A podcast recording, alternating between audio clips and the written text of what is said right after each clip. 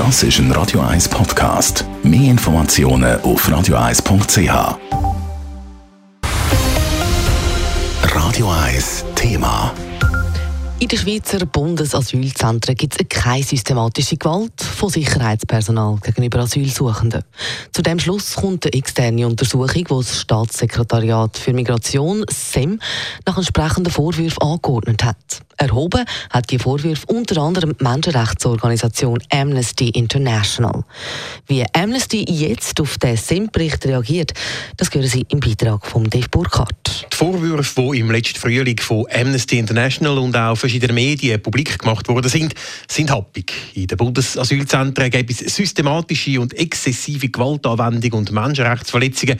Sogar von Folter ist die Rede. Der externe Bericht vom Alt-Bundesrichter Niklaus Oberholzer kann das so nicht bestätigen.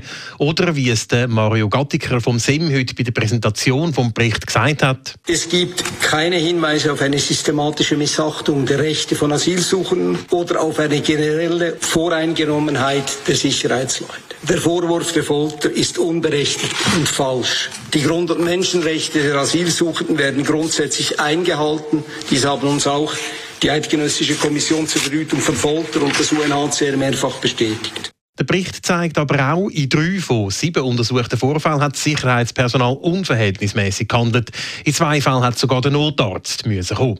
Das zeigt, dass es in den Bundesasylzentren durchaus zu problematischen Vorfällen käme, sagt Geschäftsführerin von Amnesty Schweiz, Alexandra Karle. Vor allen Dingen, man darf nicht vergessen, die Menschen sind ja geflohen vom Krieg. Die sind traumatisiert von der Flucht und dann kommen die in einem sicheren Land an und werden hier von Sicherheitsleuten misshandelt. Äh, und die stehen unter der Aufsicht Aufsicht äh, des Bundes. Und sowas darf einfach überhaupt nicht passieren. Oder man muss alles Erdenkliche tun, um das zu verhindern. Positiv sehe ich, dass der Bericht aufzeigt, dass es beim Sicherheitspersonal in den Bundesasylzentren Handlungsbedarf gäbe, sagt Alexandra Karle.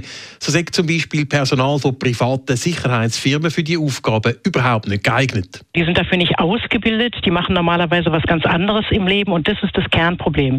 Die Leute müssen begleitet werden, die Asylsuchenden integriert werden, denen muss geholfen werden und sie müssen nicht schikaniert werden. Aber gutes Personal kostet eben halt auch Geld. Das müsse der Bund jetzt einfach in die Hand nehmen, fordert Alexandra Karle. Man hat sich damals entschlossen, das auszulagern an die Sicherheitsfirmen, aber der Staat, also der Bund, ist in der Verantwortung, diesen schutzbefohlenen Menschen äh, Sicherheit zu gewähren. Und das müssen sie sicherstellen, indem sie eben mehr Personal zur Verfügung stellen, eben auch besonders ausgebildetes Personal, mehr Sozialpädagoginnen, Betreuerinnen und mehr Personal aus dem SEM selbst. SEM hat angekündigt, dass es die Empfehlungen aus dem Untersuchungsbericht analysieren wird und nach Möglichkeiten dann umsetzt.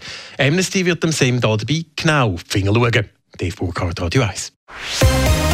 Radio 1 Thema. Jederzeit zum Nachlesen als Podcast auf radio1.ch.